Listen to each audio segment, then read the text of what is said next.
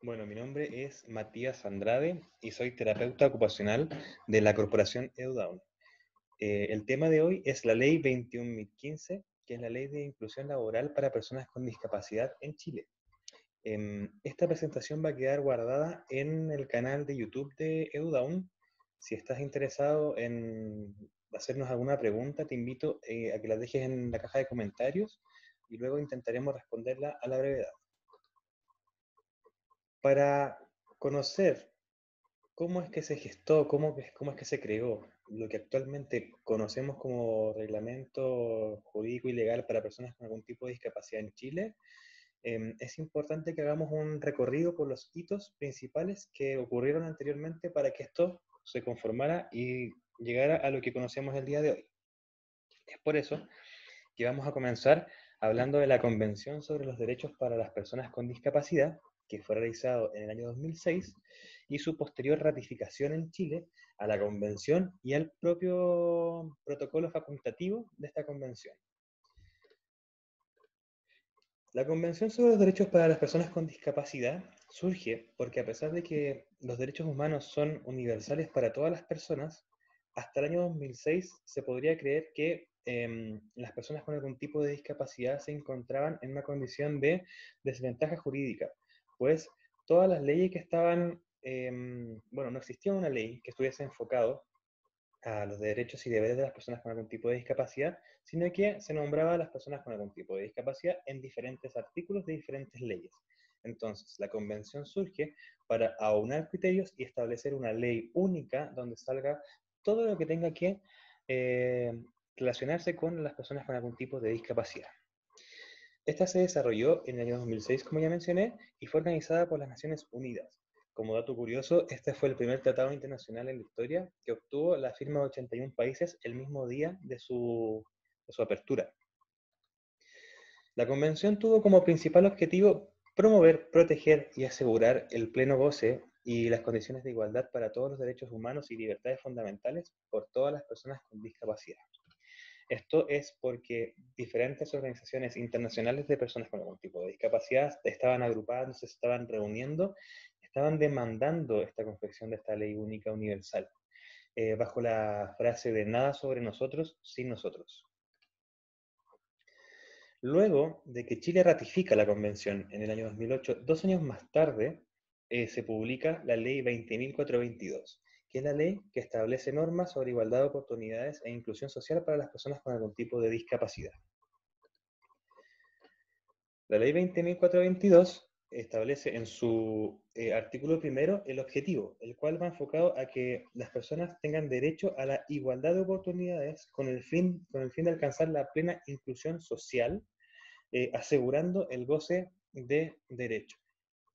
Esto es para eliminar todo tipo de barrera de, que tenga algún tipo de discriminación que se funde a partir de la situación de discapacidad. La ley tiene seis principios, los cuales son los que dan como la estructura completa a la ley. Estos principios son la vía independiente, la cual hace referencia a que el Estado debe permitir que eh, las personas tengan derecho a la toma de decisiones, a ejercer actos que sean autónomos y a poder desarrollarse en libertad, y el Estado debe ser un garante de esto. Luego encontramos el principio de accesibilidad, universal, el cual está enfocado a que cualquier eh, entorno, proceso, servicio eh, o bien debe ser accesible para que todas las personas eh, acudan a este de manera libre y natural. Luego está el principio de diseño universal. Se relaciona mucho con el anterior, pero este se diferencia porque em, se proyecta desde el, inicio, desde sus orígenes, cualquier entorno, proceso, bien o servicio, para que sea accesible. O sea, desde la planificación debe ser accesible. Em, luego tenemos el principio de intersectorialidad lo que habla de que cualquier política, cualquier ley, cualquier política pública en Chile, al menos, debe considerar dentro de sus naturalezas los elementos transversales de los derechos de las personas con algún tipo de discapacidad. Cualquier eh, ley o norma que salga de aquí en adelante debe ser inclusiva. Y luego tenemos el principio de participación y diálogo social, que va muy de la mano. Lo cual quiere decir que eh, todas las personas con algún tipo de discapacidad y las agrupaciones que las representen tienen participación activa, tienen voz y voto en la confección de cualquier política pública que vaya enfocado a las personas con algún tipo de discapacidad. La ley 20.422, a su vez, nos, propone una serie de definiciones para que entendamos eh, a nivel universal los siguientes conceptos, que son persona con discapacidad, discriminación, cuidador, dependencia, ayuda técnica e igualdad de oportunidades. También, en otro artículo, nos da eh, los lineamientos para el Registro Nacional de la Discapacidad, que se, podría entender también como la credencial de discapacidad, que es como, ser parte del de, eh, Registro Nacional que se lleva por eh, el Registro Civil y que se acredita a través de la credencial de discapacidad. Y un hito muy importante de la creación de la ley 20.422 es que siete días más tarde de la publicación, em, el, Fondo Nacional de Discapacidad antiguo, FONADIS, se transforma en el Servicio Nacional de la Discapacidad, el cual el servicio que se encuentra vigente hasta el día de hoy. Siete años más tarde de la publicación de la Ley 20.422 es que surge la Ley 21.015, que es la que incentiva la inclusión de personas con discapacidad en el mundo laboral. La Ley 21.015 eh, viene principalmente a velar por el derecho al trabajo en igualdad de condiciones para todas las personas, y esto no es una ley que sea más bien nueva, sino que es una ley que viene a modificar o a derogar algunos artículos de las leyes anteriores eh, y también algunos artículos del Código del Trabajo. La ley 21.015 nos propone cuatro lineamientos principales como de acción. El primero tiene que ver con cualquier empresa, sea pública o privada, con más de 100 trabajadores, debe contar con al menos el 1% de sus trabajadores que sean contratados por eh, inclusión. ¿ya? Ese es como el, el, lineamiento más importante o el que más ha destacado en todo este periodo desde su promulgación. Luego también viene a eh, respetar la dignidad de las personas con, algún tipo de discapacidad intelectual, ya que Antiguamente existía la ley 18.600, que es la ley bajo su nombre de, que entrega normativas para enfermos mentales, la cual permitía anteriormente de que una persona con discapacidad intelectual eh, percibiera un sueldo inferior al sueldo mínimo si es que la jefatura así lo determinaba. Eso hoy día ya no existe, porque ya per se esa ley tenía un nombre que era súper eh, súper violento. Y eso ya se modificó, se actualizó, porque esa ley también es importante mencionar que se confeccionó en los años 80, o sea, es bastante antigua. Por otro lado, otro lineamiento tiene que ver con em, que pone una edad máxima para la firma de contrato de aprendices para las personas con algún tipo de discapacidad. El contrato de aprendices se celebra cuando eh, una persona quiere aprender un oficio en el trabajo mismo. Eh, y, esta, y este contrato permite que se pueda acordar un sueldo entre la persona y el, el empleador eh, que puede ser inferior a un sueldo mínimo. Y eso anteriormente para las personas con algún tipo de discapacidad no tenía tope de edad. Hoy día se puede celebrar este contrato con el fin de que la persona aprenda un oficio hasta los 26 años. luego de eso, a los 27 tiene que contar con un contrato en igualdad de condiciones. Y por último, prohíbe todo acto discriminatorio eh, enfocado en un proceso de intermediación laboral que se funde a partir de la discapacidad. Tiene a eliminar toda barrera de incorporación a un trabajo fundado por la discapacidad. Ciertamente, esta ley em, generó al inicio eh, diferentes preguntas o preguntas frecuentes desde los diferentes actores que participaban en esta ley.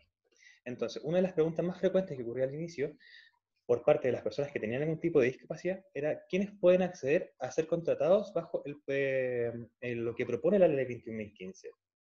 Y la respuesta es que puede acceder a ser contratado bajo esta ley cualquier persona que cuente con su credencial de discapacidad, que es un documento único e intransferible, que permite eh, acceder a los beneficios, como por ejemplo la ley 21.015, y cualquier persona que sea asignataria de una pensión básica solidaria indistintamente cuál sea su eh, régimen previsional.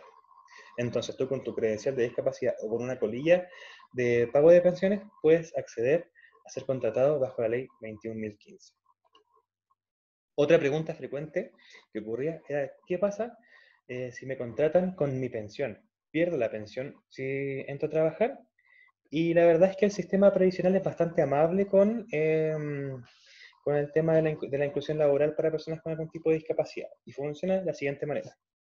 Durante los dos primeros años, la, la pensión se mantiene intacta en su 100% independientemente el pago que tú recibas. Luego, una vez, eh, si el trabajador recibe un ingreso igual o inferior a un sueldo mínimo, que hoy día en la actualidad se encuentra en 320 mil pesos brutos aproximadamente, mantienes tu pensión intacta en un 100% eh, sin, sin modificarse en ningún momento. Ahora, si el trabajador recibe entre 320 mil pesos y 640 mil pesos, em, la, la, pensión puede eh, reducirse gradualmente a partir del tercer año eh, que llevas recibiendo este ingreso. Ahora, si el trabajador recibe un sueldo mayor a 640 mil pesos, o sea que duplica el, el sueldo mínimo mensual, eh, al cabo del segundo año va a tener una disminución a un 50% de su pensión y luego del cuarto año la va a perder completamente. Pero, ¿qué pasa si la persona pierde su pensión por estar ganando un ingreso superior a dos sueldos mínimos, em, y luego es desvinculado, con el finiquito tú puedes volver a postular a este beneficio. Hay que partir el proceso de nuevo, pero puedes volver a postular para recuperar tu pensión de invalidez. Ahora, también surgen algunas preguntas eh, frecuentes desde la otra vereda, desde el otro actor, que aquí es la persona que eh, da el trabajo, que podría ser la empresa. ¿Qué ocurre cuando no se puede contratar a una persona con discapacidad? Bueno, esta no es una decisión arbitraria, sino que esta es una decisión que tiene que ser tomada por eh, la inspección del trabajo. Es la única entidad facultada para, para, poder decir que una empresa no está capacitada para recibir a personas con algún tipo de discapacidad. Y solamente existen dos causales. Una es la naturaleza de las labores, que se va a entender un poquito más adelante, y la otra puede ser la falta de interesados, porque la ley eh, señala que las empresas tienen que publicar en portales públicos de ofertas laborales eh, la vacante que tienen. Y si luego de tres llamados no eh, llega ningún candidato, pueden optar a alguna de estas dos siguientes opciones.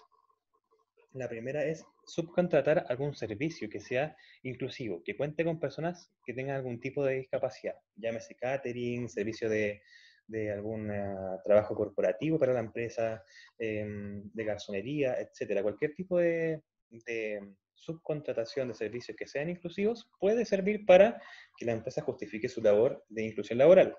O si no, la otra que puede hacer es hacer donaciones en dinero a proyectos, programas, asociaciones que tengan algún propósito de intermediación laboral para personas con algún tipo de discapacidad.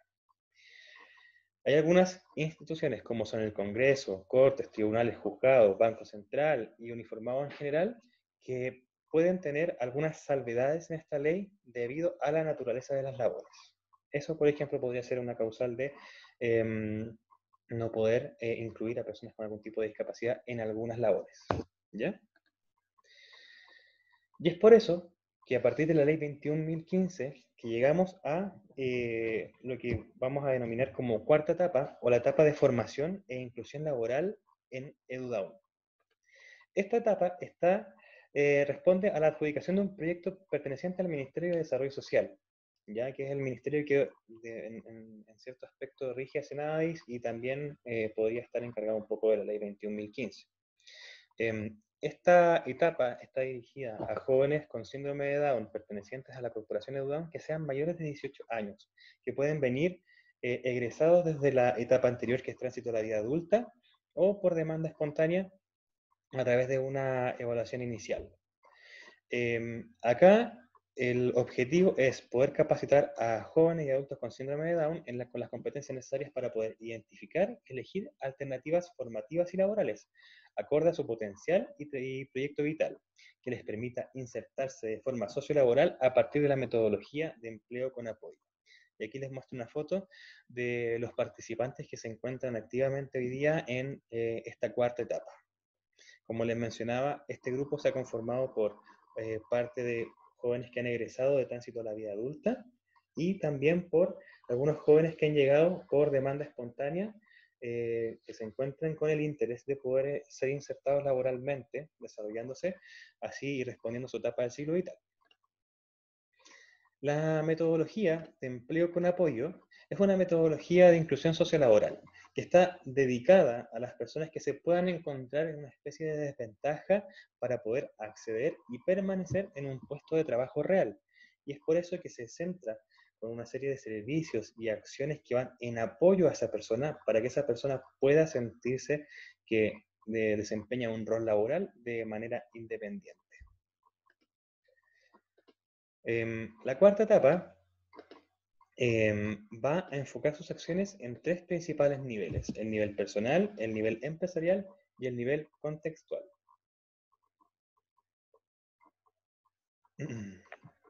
El nivel personal eh, va a comprender al usuario como un sujeto de derecho em, que es integral, que no es sola, que tiene diferentes eh, eh, esferas que lo componen y lo hacen complejo desde su individualidad. ¿ya? Aquí se va a buscar el desarrollo pleno de habilidades y competencias laborales básicas a través de trabajos en sala y de experiencias prácticas, con el propósito de que cada usuario pueda sentirse mejor preparado al momento de enfrentar un proceso de intermediación laboral, llámese entrevista de trabajo, colocación y bueno, todo lo que viene posteriormente a eso. Em, también se va a enfocar el nivel personal en desarrollar la exploración de diferentes em, áreas de interés o de vocación para que puedan conocer em, actividades que existen para poder decidir qué hacer sobre su futuro en su vida.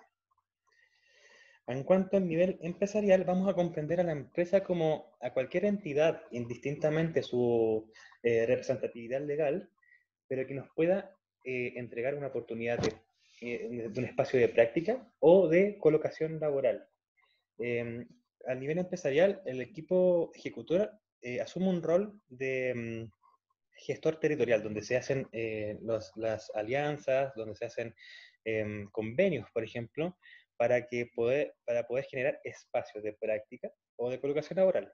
Y como equipo ejecutor se le entrega a la empresa eh, o se le ofrecen diferentes tipos de charlas o capacitaciones a compañeros de trabajo, jefaturas directas o gerencias, si así lo demandaran.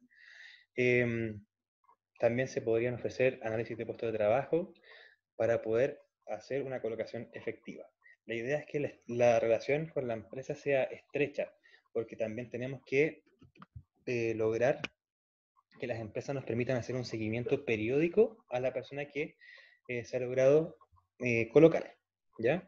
Y el último nivel es el nivel contextual, y para efectos de mm, cuarta etapa lo vamos a entender como a los espacios más vinculantes con la persona en la cual esta persona se desenvuelve son los espacios que pueden tener mayor influencia en las acciones de esta persona. Nosotros vamos a entender el contexto que mm, va a ser, eh, por ejemplo, como la familia, eh, las redes de apoyo, los vecinos, el barrio, cualquier contexto donde la persona se desenvuelva em, activamente, pero también vamos a intervenir en el nivel contextual eh, en cuanto a lo que son el sistema de transporte público, el, y, el reconocimiento de dispositivos eh, de seguridad y mm, salud. Esto porque em, en el nivel contextual queremos fomentar o, queremos em, desarrollar el mayor nivel de independencia en cada uno de los jóvenes para que puedan acceder o desenvolverse en estos espacios libremente y ser ellos quienes deciden em, qué van a hacer en cada uno de ellos. Luego, la metodología que vamos a utilizar para, para la cuarta etapa se va a dividir en tres subetapas.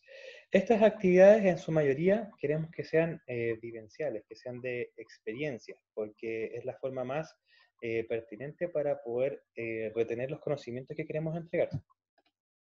en una primera etapa vamos a tener la etapa formativa. Eh, aquí sí lo que, lo que se busca es poder desarrollar un mejor currículum para cada uno de los jóvenes. Esto quiere decir que a través de, por ejemplo, capacitaciones en oficios que sean certificadas por entidades externas a EduDown, que nos sirvan para poder incorporarlas en el currículum, también vamos a tratar los temas de apresto laboral con el propósito de que se puedan desarrollar la mejor cantidad de em, competencias laborales para que el joven pueda enfrentarse al proceso de intermediación futura eh, sin ningún problema o con la menor cantidad de dificultades posible. En la subetapa de prácticas laborales eh, volvemos a lo que habíamos mencionado, esta relación estrecha con las empresas, porque queremos buscar espacios eh, en algunas empresas que nos permitan que el joven pueda vivir una experiencia práctica lo más parecida posible a una experiencia em, laboral real. Y por último, el proceso culminaría con la etapa de colocación laboral efectiva. Esto quiere decir que eh, se va a fomentar de que el joven pueda formarse, luego vivir una experiencia práctica para terminar el proceso en una colocación laboral efectiva, en un puesto laboral real, con el apoyo del equipo a través de la, modalidad de empleo con apoyo. Em, sin duda, la cuarta etapa, durante este periodo de pandemia, ha eh, tenido que enfrentar diferentes eh, dificultades, eh, porque hemos tenido que replantear y adaptar todo tipo de intervenciones que teníamos planificadas para este primer periodo. Entonces, em, lo que se ha planteado es realizar intervenciones a través de la modalidad de videoconferencias y podemos decir alegremente de que la respuesta por parte de los usuarios ha sido bastante positiva. Tenemos usuarios que han podido conectarse eh, con mayor o con menor dificultad, pero hemos trabajado principalmente en la subetapa formativa, ya que hemos podido trabajar temáticas de em, intermediación laboral, de eh, apresto laboral. El apresto laboral lo hemos podido trabajar eh, con bastante tiempo, con, con sesiones o con material que sea dinámico para que mantener la atención de cada uno de ellos, para que puedan participar en las sesiones. Y también hemos podido llevar a cabo algunas reuniones de apoderados, las cuales han tenido como enfoque principal brindar una orientación de esta reestructuración de la forma de entregar los conocimientos y eh, también para brindar un espacio de contención para los apoderados que están eh, viviendo este periodo de pandemia también con las mismas incertidumbres que podemos tener nosotros. Em, también se ha generado este espacio de trabajo como de videoconferencia para poder desarrollar otras, otras áreas que eh, van más relacionadas con los intereses personales de cada uno de los jóvenes, donde hemos podido, por ejemplo, participar en actividades culturales, hemos, hemos vivenciado conciertos eh, desde tu casa, luego nos hemos juntado todos a ver estos conciertos para poder también acercarnos a la cultura y también a petición de ellos han surgido espacios más distendidos con algún tipo de junta tipo fiesta, para que también puedan desarrollarse de acuerdo a su eh, etapa del ciclo vital en la que se encuentra. Entonces, eh, bajo esta modalidad nos, encontramos trabajando en pandemia, pero sin duda esperamos que este periodo pase pronto, porque nuestra labor depende principalmente de otras entidades que son las empresas, las que van a dar los puestos de trabajo. Entonces, eh, estamos ansiosos de que esto termine para poder retomar todas estas alianzas que teníamos eh, en proceso con diferentes entidades para que una vez terminada la parte formativa podamos lograr de que los jóvenes vivan un periodo de práctica y ojalá una colocación laboral efectiva y exitosa. Reitero lo que les había comentado, esta presentación va a quedar en el en el canal de YouTube de EduDown. Si tienes alguna pregunta, te invito a que la hagas a través del cajón de, comentarios. Estaremos muy atentos para poder responder a la brevedad eh, todas tus consultas. Eh, hasta la próxima.